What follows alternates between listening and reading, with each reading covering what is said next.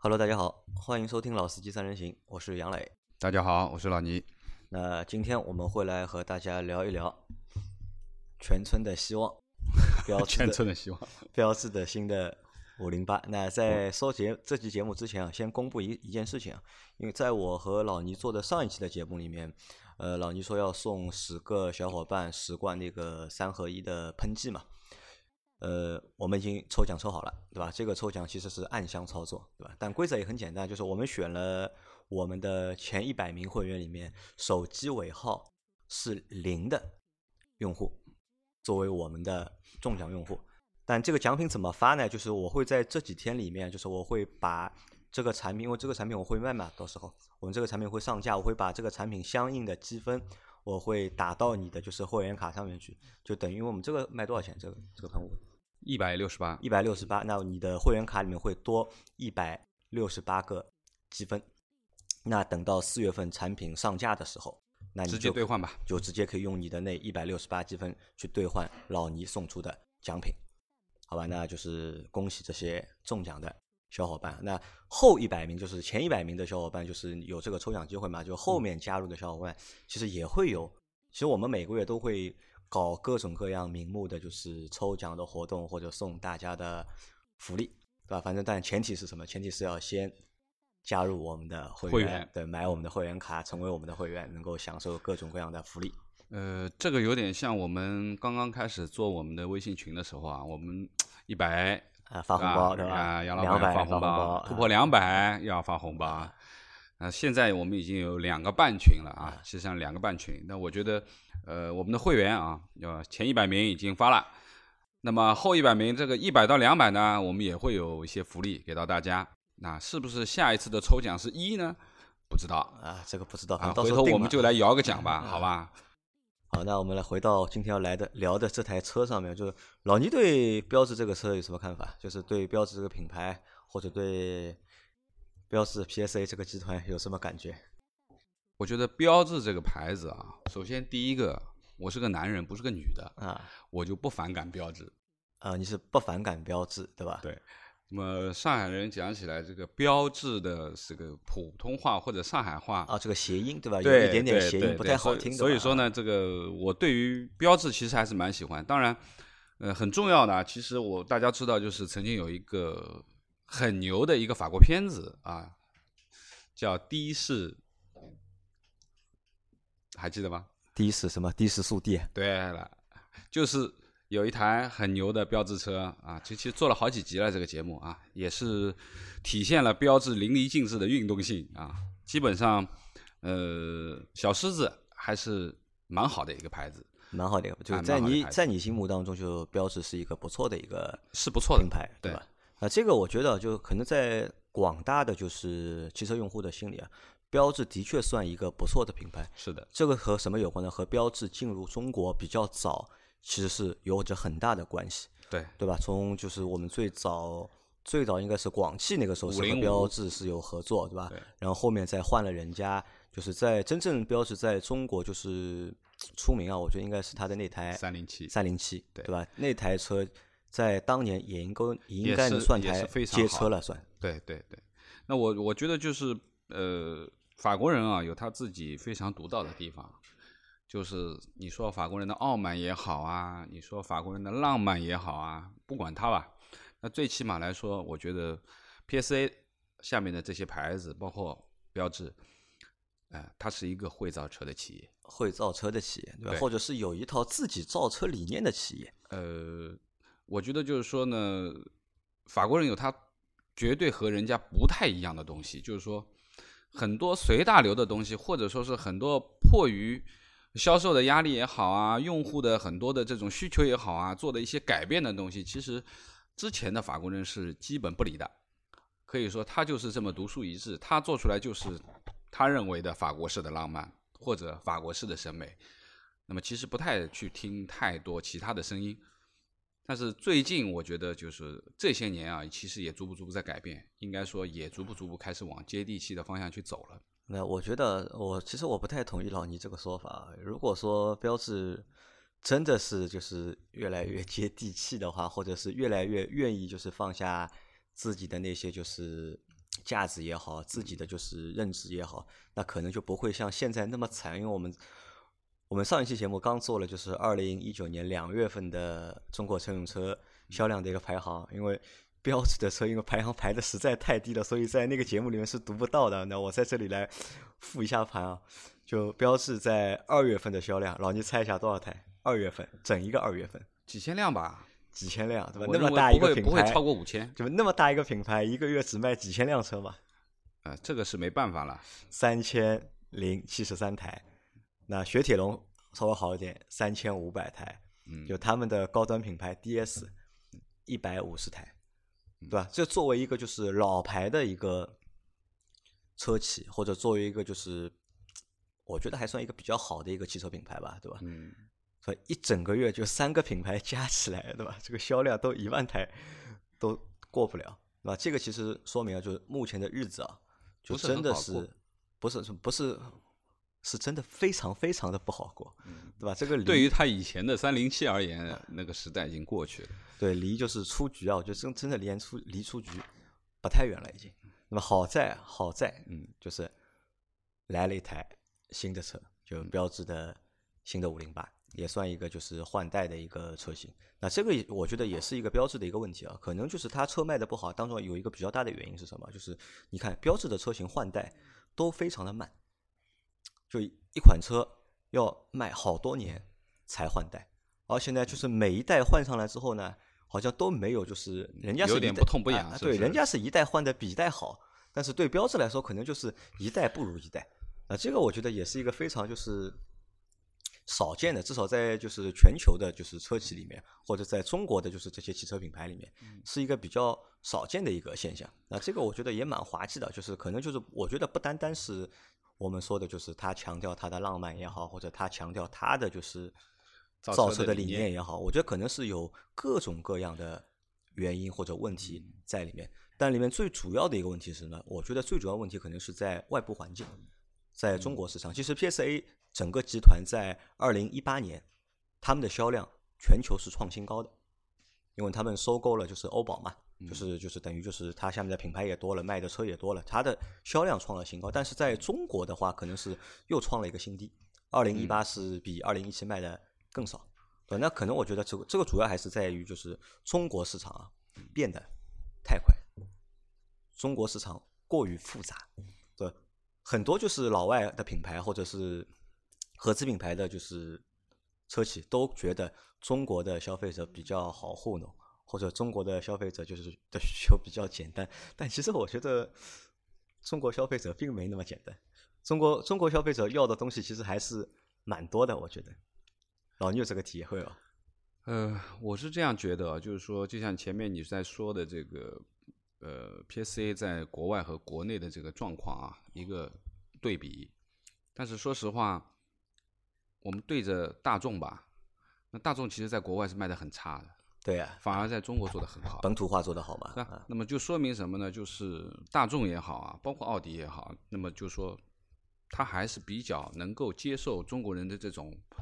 需求，或者说他，因为他进来的比较早，他比较会把脉，他找到了国人喜欢的东西，对不对？不管说加长也好啊，等等。那么，但是法国人在之前呢，其实说实话，呃，标志啊，说实话，大车不多的，基本都是小车。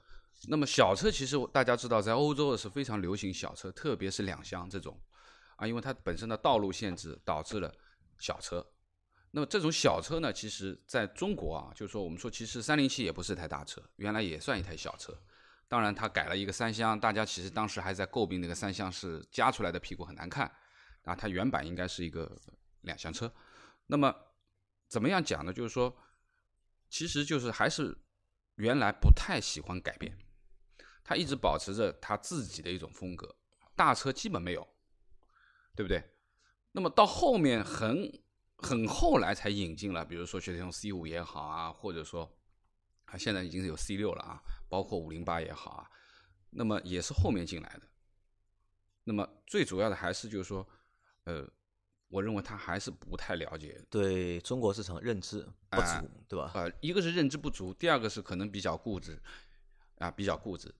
那么不太愿意去改变。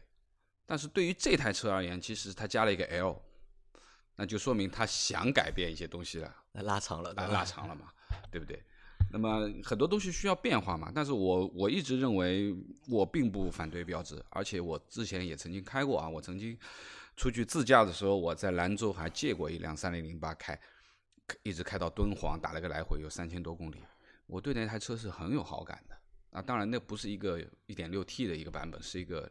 两点零的自吸的一个版本，我觉得很好啊，空间也很大，而且很实用，对不对？坐着也很舒服。虽然它是一个扭力梁的，但是它其实调的真的好。就法国人在于扭力梁这件事情上面，我认为功力是非凡的。好，那么回到这台车上，就这台国产的标致五零八和它的海外版本，其实它是加长了。也减掉了一些东西啊，就是海外是一个就是无框玻璃版本，但是在国内的话就是去掉了吧？可能我觉得不知道这个是什么原因啊，可能是成本的原因或者什么原因。然后海外是溜背的造型，对吧？但是到国内的话就稍微就是做了一些，但我觉得它也还是蛮还是蛮溜背的。但这台车就总体上就是看上去就感官，老倪觉得怎么样？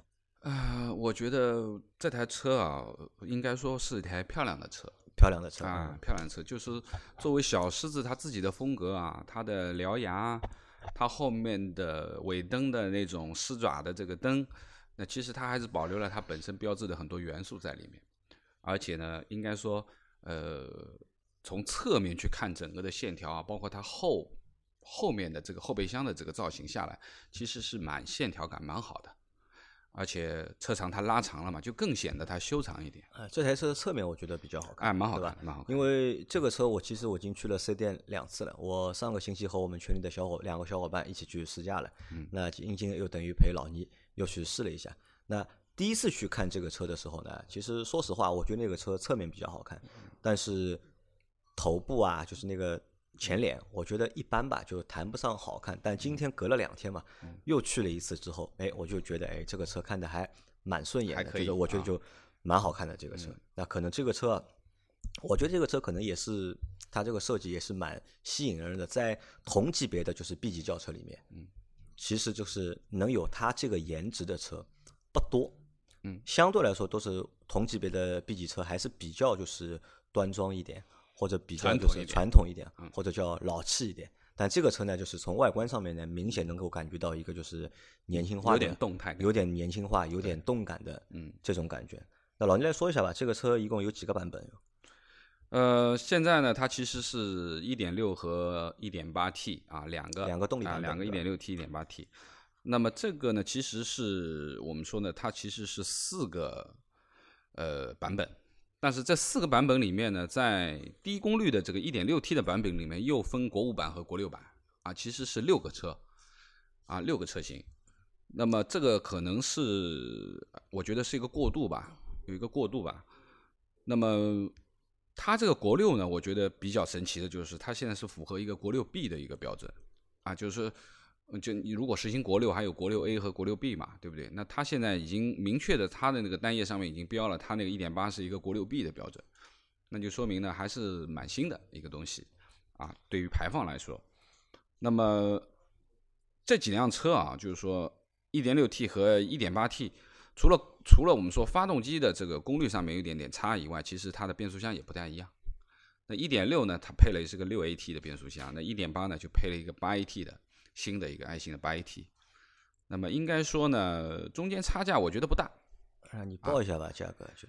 啊，价格是这样啊，就是说四个版本啊，其中一点六是有两个不同的排放版本的，一个先锋版，对对对，先锋版，第一个三五零 THP 的先锋版，它的价格是十五万九千七啊，就等于一个十六万。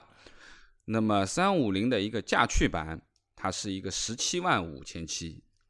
那么四百。THP 的驾控版，那它只有国六的，那么它是十八万九千七，就小十九万了。那么顶配四百 THP 的激情版，它是二十二万五千七，啊，那么最后一档其实差距还是蛮大的啊，中间要差了小四万块钱。对，啊，四万不到一点啊。那从这个定价上面来看，就是老倪觉得这个定价合理不合理，或者是高还是低？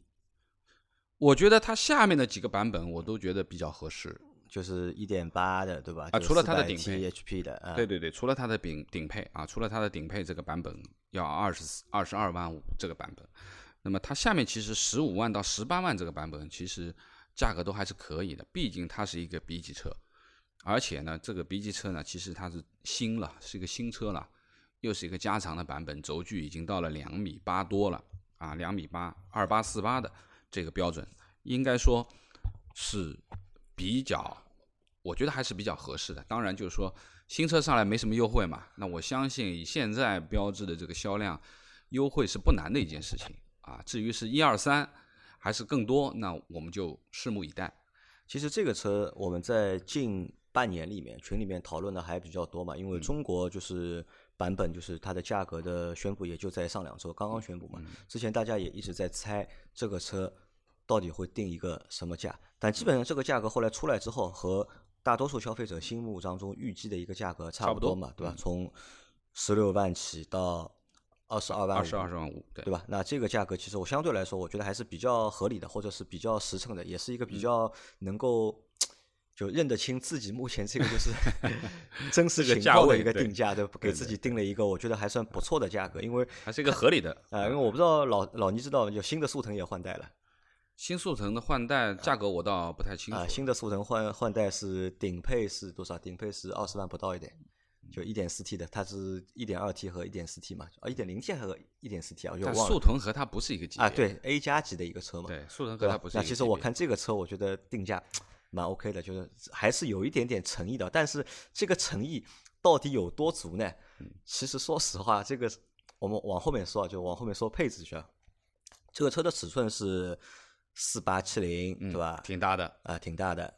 宽度是幺八五五，对吧？也还正常吧，就高度幺幺四五，这个车很低，对吧？可能就是因为这个车的高度比较低啊，所以在侧面看上去这个车的感觉非常好。嗯，这一点我同意。而且我看了一下，这个可能也是目前就是同级的，就是轿车里面做的算比较低的了。嗯。好，那配置这个车有没有亮点呢？就是。老倪觉得这个车配置有亮点吗？嗯，从试驾上面那台车去看呢，其实东西蛮多的。啊，那我就不知道它下面的那三个，毕竟我们试驾车是一个顶配版本，而且是一个加选装包的一个版本。啊，其实它不止二十二万五千七啊，就是这个科技的选装包顶配的还要再多加一万块的，其实是二三五零差不多啊，还不止一万，不止吧？那么所以说呢，下面的这点配置我倒没真的没仔细去看过啊。那我觉得这个车就是有两个配置啊，算一个就是我觉得算一个有亮点的地方，一个呢它是它标配了就全系标配了十二寸的液晶仪表盘，液晶，而且这个液晶仪表盘做的也还蛮好看的。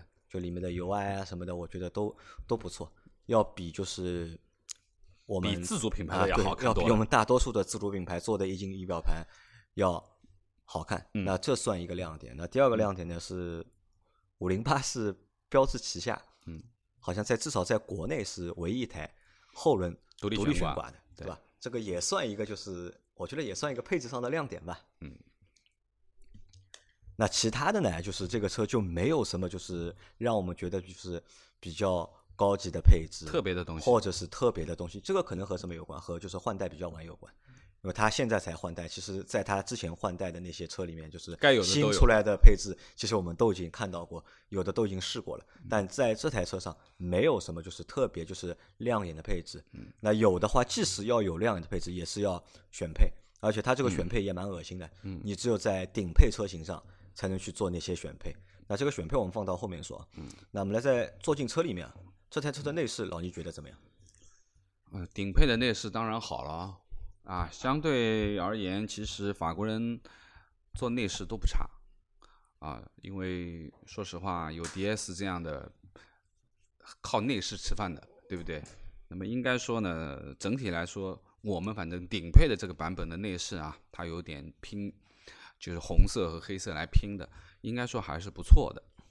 那么，但是有几点啊，就是说，我觉得呃，只能粗看，只能粗看，只能粗看。就是说，呃，皮子我不反对，皮子用的还可以，包括呃，整个你手能触及的啊，不管是门板呐，还是仪表台啊，其实都是软性的材质包括腿侧啊，就是说我们说踩油门刹车的右靠靠右的右腿靠的地方也是有一软的包裹的，也有真皮的这一条线，也不是硬的。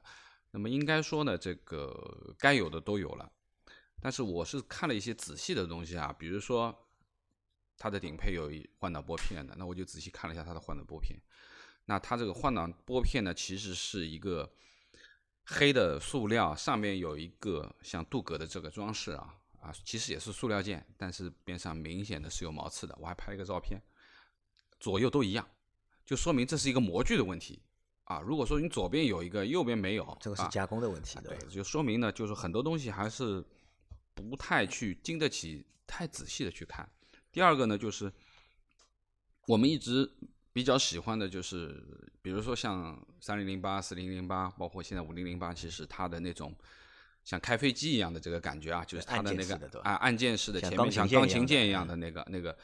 那么这个呢，其实呃看上去也很很漂亮，它啊感觉，但是说实话也是看上去比较粗糙一点，质感啊质感不太好啊。这个呢可能按下去的感觉也不太好，也不太好，就手感和质感都。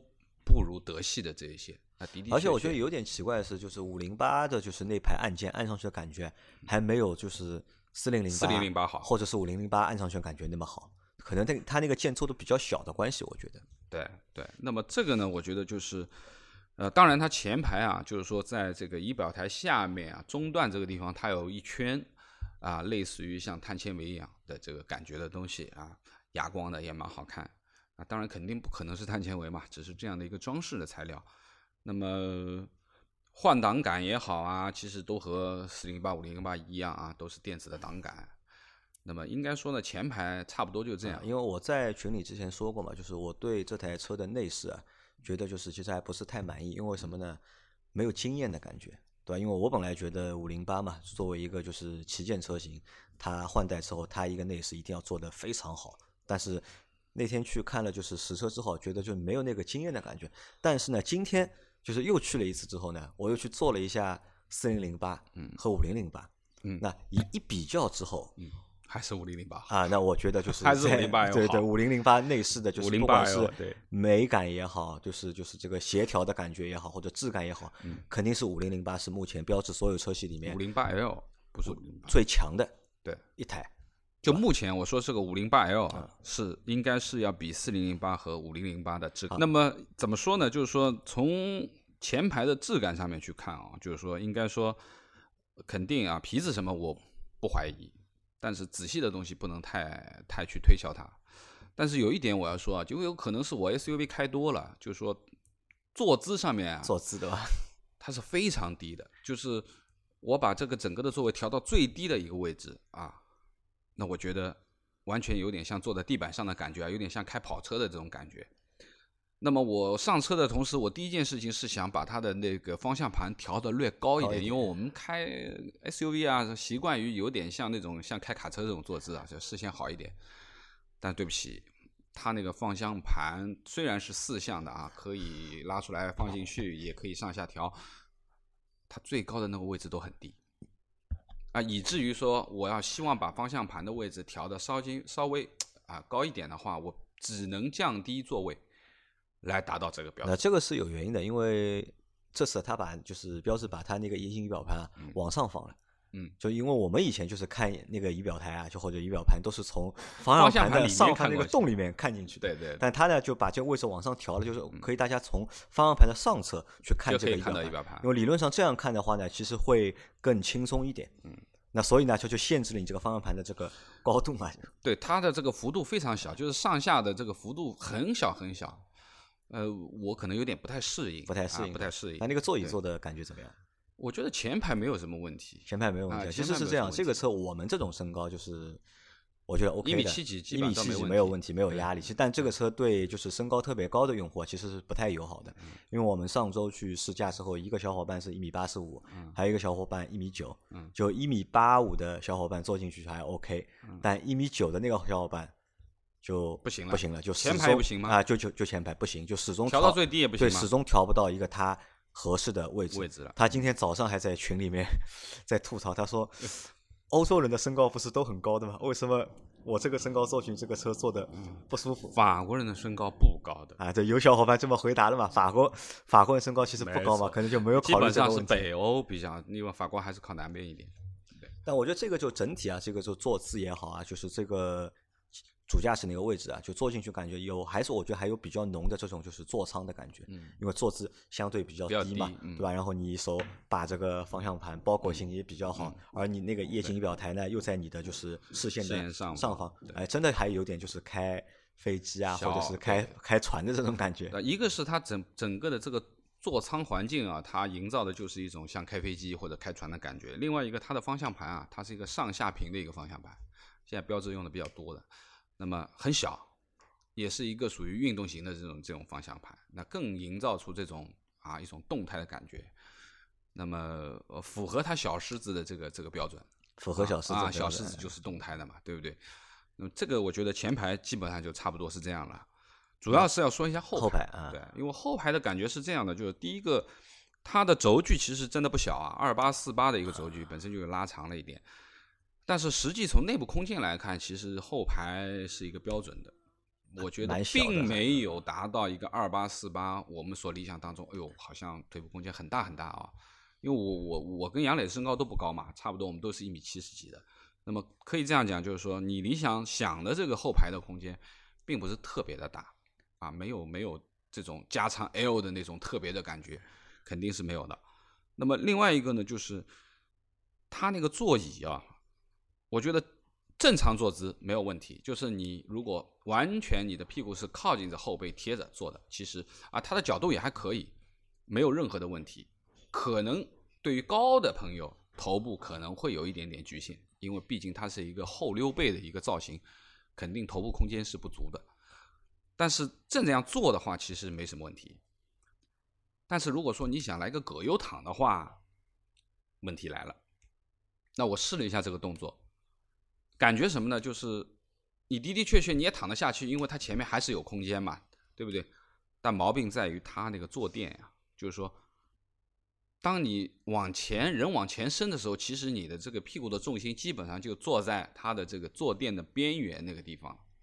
那那个边缘的地方，其实材料是相对比较硬的，啊，它也不是一个说整个都是一个平的样的感觉，它中间稍微是有点凹起来的这种感觉，就是你坐上去呢，感觉像坐在一个小小木凳子的那个硬块上硬块上面，你顶在那里了。那这个是其实是就是你葛优躺的这个状态的话，其实是有点这个屁股这个重心啊，就是说不太对，我认为是不舒服的。这个是它的这个这个后排的这个感觉，你呢？呃，后排的话，我就觉得就偏小吧，其他我觉得没什么偏小？啊，偏小，对吧？呃，偏小也不至于，我就觉得没那么大。我这个这话，我觉得是没有你想象所说的中那么想象中的这个那个二八多少的这个那么大，小呢也不至于，我认为。那么最主要呢，其实是是后面我们再看一下，就是它的后备箱啊，就后备箱的尺寸我们就不去看了，我就实际去看吧。就是说，整个的后备箱我觉得是不大的。啊，这个不大呢，并不是说它进深不够或怎么样，而是它的高度上面有限制啊。为什么？我低下头去看了一下，因为它的是有一个低音炮的啊，因为我们那台是顶配啊，它是一个劲浪的一个高配十喇叭的音响，它那个低音炮是倒挂在后后面的，就是后盖的上面那个位置，所以说它那个厚度差不多有，我觉得有十到十五公分的这个厚度是倒挂在里面的，其实它是占用掉后备箱的一定的空间。那我觉得就是呃后备箱其实是呃高度上面略略略差而且这个车好像是没有备胎的，理论上如果没有备胎的话，就是你这个就是高度啊有备胎，有备胎，有备胎吗？有备胎的我记得好像是没有备胎。这这个到时候我们再看一下，因为上次去的时候好像说是没有备胎。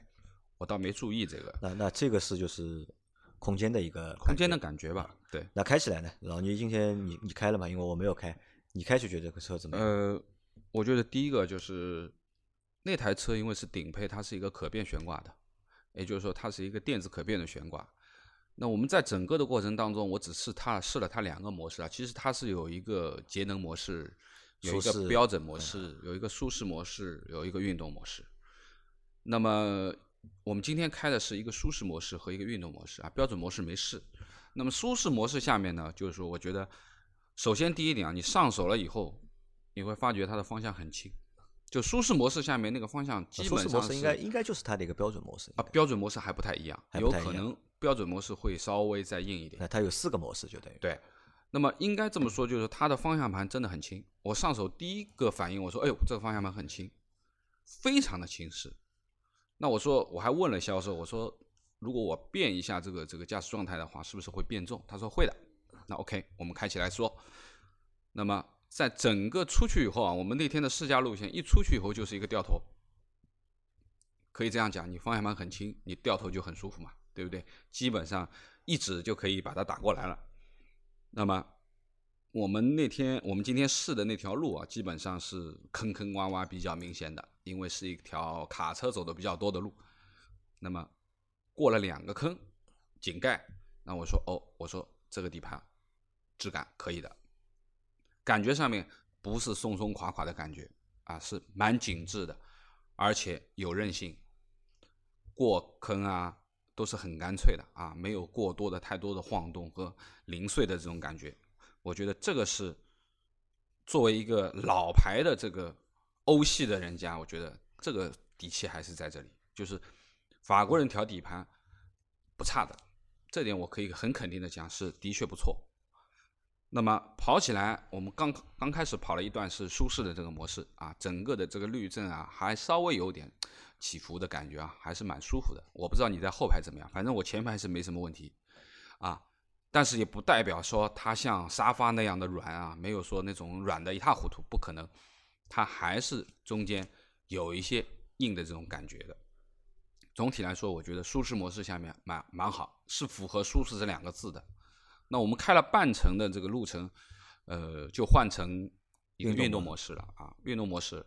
那么运动模式呢，我大概踩了一脚，差不多到八十这个样子啊。当然那个路其实很窄，稍微提一下速，那基本上转速都在两千，说它一直保持在两千转以上这个速度了，基本上它的呃档位就不会往下掉。那么转速一直维持在两千转以上的，甚甚至于更高。那么应该说。动态各方面是没有什么问题的，啊，动态上面是没什么问题的。动力感觉呢？动力绝对够了，动力绝对够啊，绝对够了。就是说，对于它这个尺寸也而言啊，其实它尺寸也不小啊，四米八多嘛。那么应该说呢，呃，这个一点八 T 肯定是可以的，因为它功率摆在那里也不小啊，一百五十几千瓦的功率，三百扭的。你想想，三百扭就知道了嘛，肯定是提速不会很差的。我不知道它官方数据是多少，那我认为这个数字应该在八秒、七秒，应该是没什么问题的，肯定。因为我上周去试驾的时候，其实这台车我开的其实没有什么感觉，因为什么？那天我去的时候，哦，今天也一样吧，那个方向盘上面它套了一个套子，我手相对来说比较小嘛，我不太喜欢就方向盘上面套一个套子，我就觉得方向盘就握起来或者是操控起来不是太舒服。二呢，因为那天。车上人也比较多嘛，我们是满员的嘛，那可能我在试驾的过程中我也没怎么踩，相对开的比较温柔一点。嗯，我是觉得就是说这两个模式啊，前面说的舒适模式和运动模式，但是在运动模式下面，它的方向盘是的确会略重一点，但是这个略重不多，不多对吧？好啊，但我并不是很重很重。我前面话还没说完，那我在那次试驾时候呢，就我就去着着重去体验了一下它这个底盘的一个。感觉，但说实话，在那天也没试出有多好的感觉来。我觉得算一个就是正常的一个水平。嗯，但今天其实我们在试驾这台五零八之前，我们先去试驾了艾力绅。嗯，对，也是在同一条路上去做这个试驾。但其实艾力绅的那个底盘的滤震也好啊。就整体的有对比才有啊，整体感觉其实不太好，不好，对吧？后面就是我们换了五零八之后，我坐在后排，感觉就是明显就是不一样。我觉得哦，五零八这个底盘一下子感觉哦，就有好的感觉了。就那次去的时候觉得还算一个普通，但今天坐在第二排，我的感觉就明显觉得 OK。那是因为我们试的是艾力绅，哪怕你其实奥德赛其实是一样，就是整个这两台车底盘的素质都是不行的，啊，都是比较散一点。那么我觉得就是说，跑下来啊，呃，有几个东西，我觉得就是我们在开的过程当中，我会习惯去用到的东西没有，驻车没有，自动驻车，就 auto hold 是没有的，那而且它是，对呀，这个东西又不是很复杂，你弄到二十几万了，已经顶配还得加包，加在一起二十三四万了，你连个 auto hold 也没有，这个有点讲不过去啊。我觉得这个是这个功能没有，对吧？是是有问题的啊，这个是有问题的。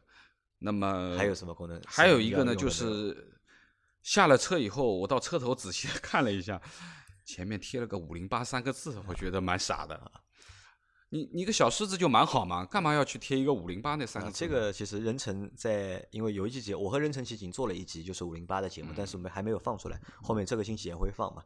任晨说了嘛，这个是还有点故事的，那可能贴这个五零八，就是为了可能是标志为之前的一款车型致敬。啊，所以就学了就是这个样子嘛，因为那款车也在它的车头有一个车型，也是好五多少，我我忘了，呃，算一个致敬的一个动作。但其实我觉得也蛮好看，还可以，没有什么太大的违和感。我不太喜欢。你不喜欢对吧？嗯那在配置上，你觉得还有还有什么你觉得觉得缺的配置，或者你常用的，你今天用了没有用到，或者觉得用的不顺手的？我倒没有特别去觉得，只是我想用 hold 住的功能没有嘛。没有对吧？。对，只是开的过程当中发觉。那这个车在开的过程当中，你觉得这个车有驾驶的乐趣吗？因为这个车应该还算一个就是轿跑车，应该。呃，我是这么觉得，就是从方向上讲起来，其实它还是不能算运动的，毕竟它方向比较偏轻对吧？嗯而且呢，就算我把它搁到了动态模式啊，有一点点重，但是还不够。那你这样的方向的话，其实还是缺乏信心的。我觉得就是在你真的跑起来的时候，方向如果说还是缺乏信心的。但你想啊，如果那么小一个方向盘，如果方向盘再做的很重的话，那开车开起呃不不来会很累的。不，我不的不是说方向盘一定要很重，嗯而是它方向盘的手感上面让你缺少信心。缺少信心。啊对，这个不一样，就不是说所有的车一定要很重，对不对？是你自己心里握上去以后打一下的感觉有和没有。这个还可能是和习惯有问题嘛，因为我们新刚开嘛，可能还不习惯，包括它上面下面都是平的嘛，可能握起来、转起来的时候，就手上力度啊什么的，可能都会有点不适应。但我觉得总体来说，这个车我觉得开的感觉，我觉得还算可以，我觉得就要比就是其他几台就是同级别的就是 B 级车的话，开起来这台车我觉得更好玩一点。动力肯定是可以的。好吧，那这个是我们驾驶的感觉啊。那乘坐的话，其实也在里面了。乘坐的话也 OK 吧。这台车我觉得其实从开和坐上面，这台车就是超过平均水平，我觉得。符合这个价位的。对啊，不，我觉得超过这个价位了，对吧？如果它我们按它这个就是最低的那个价格，就是16万一一点八 T 的那个就是十八万九，十九万不到嘛，对吧？嗯那我觉得是开也好，坐也好，符合它这个就是价位。嗯，好，那我们来再再来说一下前面那个东西。前面有一个东西我们没有说的什么呢？因为虽然说它这个价格整整体来看不算太高，但其实呢，这个车配置上没亮点，唯一的亮点就在那个液晶仪表盘上面了，对吧？嗯你需要一些其他功能的话，就你如果你需要一些加钱。啊，通通要加钱，就是里面有一个，它是它有一个它那个智能选装里面有一个，这个应该读 A 大师啊，吧 R 大师啊，这个我比较是算一个就是驾驶辅助吧，应该，好的呃，有一个一点五的版本是三千块钱，对吧？这个就是你下面的车型都能加，有点什么功能？交通标志识别，就是在液晶表盘上面可以显示一个限速的一个标志，对吧？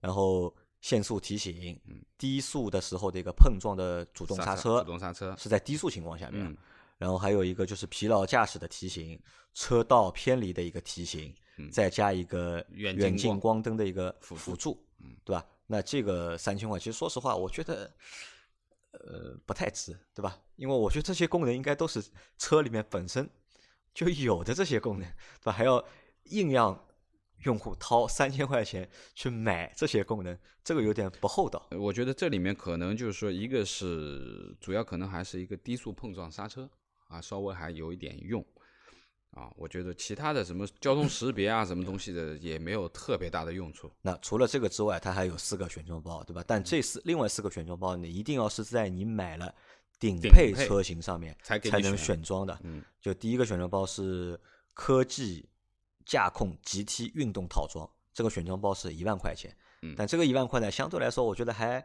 还蛮值的。就里面包括了就是它那个音响，什么的就它那套音响叫什啊，么名字？劲浪的劲浪的音响，对吧？然后可变的那个嗯悬挂，可变悬挂，然后包括那些 GT 的标识啊和一些就是软装的东西，那这个就是一万块钱，我觉得还可以。然后下面一个是科技驾控品质套装，这个是八千块，对吧？这个八千块，哎我也忘了到底里面是什么东西了，我没有写。回头大家自己去哎找一找吧，看一下。啊然后它有一，它也有安全辅助嘛，它嗯安全的驾驶辅助就是主动安全加驾驶辅助，它是 ADAS 两点零，对吧？这个是加四千块，嗯那么里面就有就是高速的一个主动刹车，嗯和就是车道的辅助保持，嗯那这个算，我觉得这个还还不错，啊就是4000块值啊，加就加四千也就加四千，那它最后有一个什么呢？就是夜视套装啊，一万块钱，就我觉得夜视套装这个东西好像没什么太八千块还是一万块？八千八千，夜视的话，我觉得这个东西好像没有什么太大的作用，是个装逼的功能。装逼的功能，嗯对吧？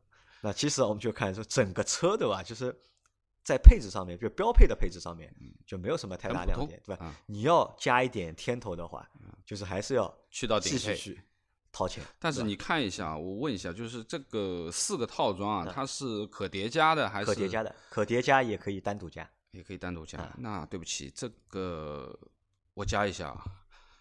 哎呀，这加在一起要多少钱啊？二十五三万块钱三万块钱嘛，那二十二万多加三万就变成二十五万多了，啊，二十六了，这个车就啊可以的。可以吧？可以其实这样算下来，其实这个车也不便宜了嘛。对，对吧？好，那总体就是这个车子我们试驾下来就这么这么一个就这样的一个啊感觉吧。那我们是最后来总结一下，就是你觉得这个车有什么缺点吗？如果要给它挑些毛毛病的话，挑些缺点，你觉得有什么缺点可以挑的？呃，说实话，在这个价位里面，其实它现在定价也算合理的。啊，你说它呢，前面所说的一些细节上面不足也好，怎么样？那我觉得没办法，你买的这个价位就是这样的一个细节的标准啊。你要让它和豪华品牌去碰在一起啊，做工啊各方面的不可能要求得到，因为毕竟是一个十五万乃至于十七八万的一个一个产品，那么这个就不太苛求于这些东西了。那怎么样讲呢？就是这四个版本啊，我觉得有点怎么说呢？就是有一些含量的东西，就是我们大家认为它现在在主流一部分的东西，基本上都在顶配上面了。你下面的东西都是属于比较普通的。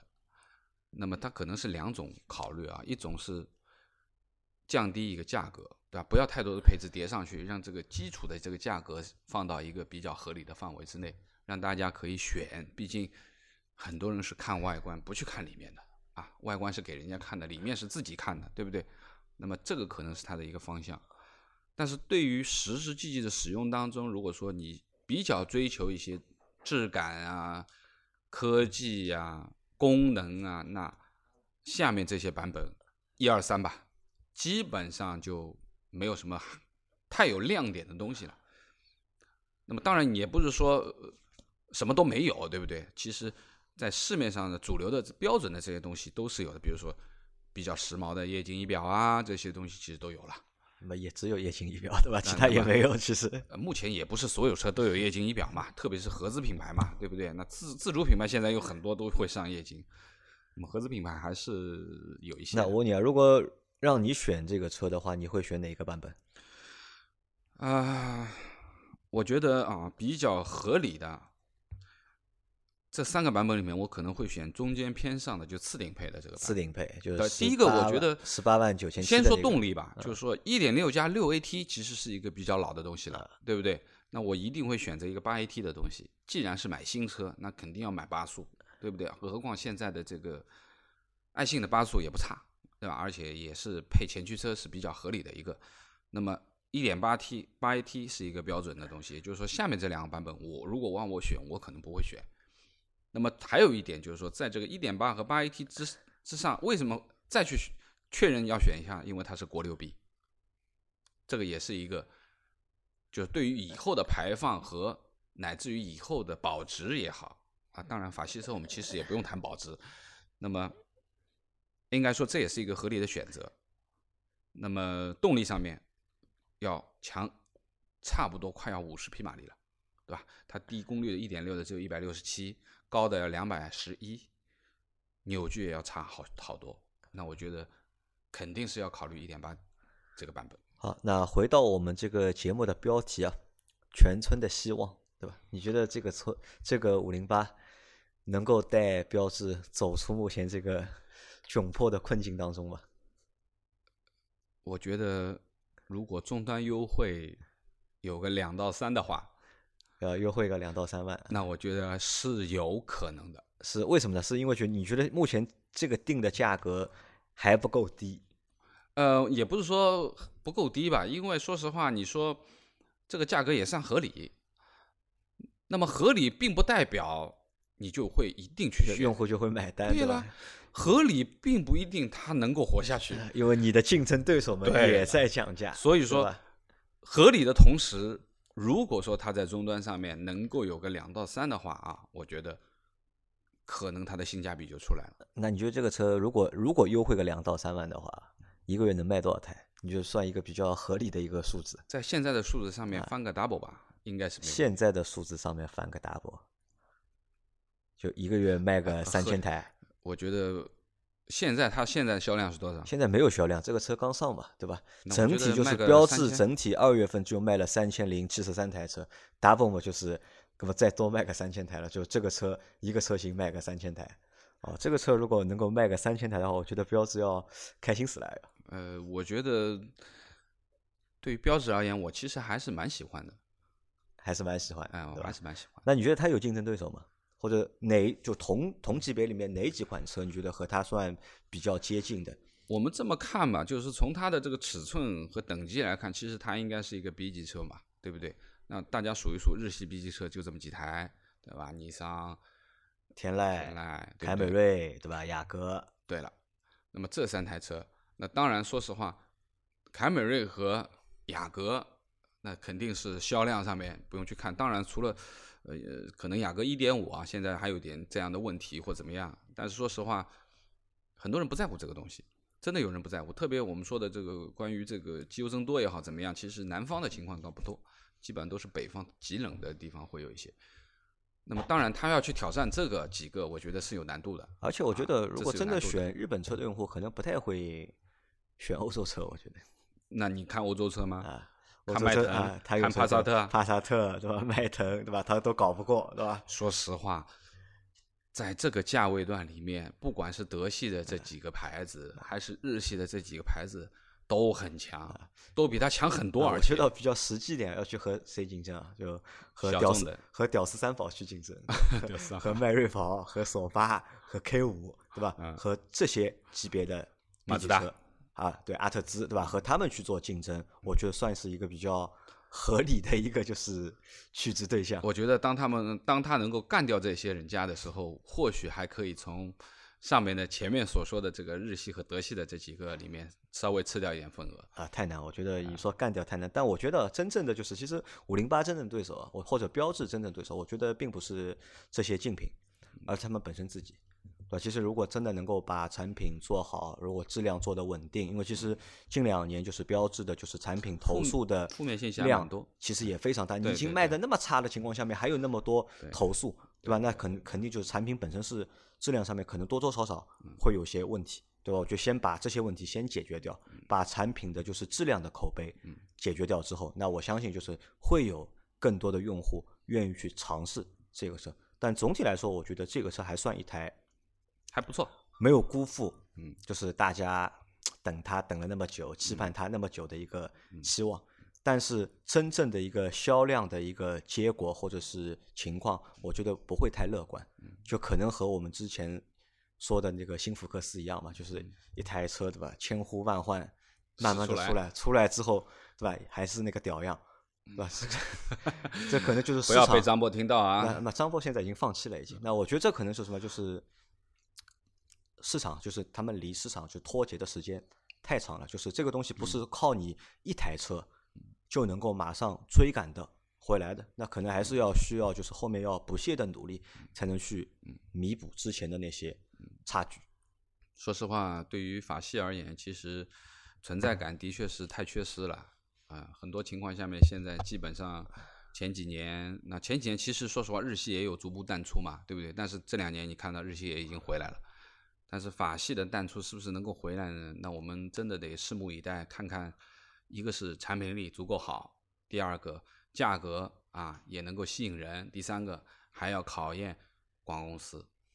考验广告公司。对吧啦，这个很重要，营销很重要，还要考验销售，对吧？对今天我我有问了销售嘛，问了四 S 店销售，我说你们这个车背背不背指标？他说有指标的，每个人一个月要卖掉五台，嗯五台他们有七个销售，就等于一个店一个月要卖三十五台。嗯但这个其实我觉得对他们店来说还还蛮难的一件事情。虽然说上海只剩下三家标志的四 S 店了，嗯我觉得如果只是三家的话，一个人卖五台不难不难不难，你觉得不难？哎，还可以还可以啊，，老倪还是很乐观的。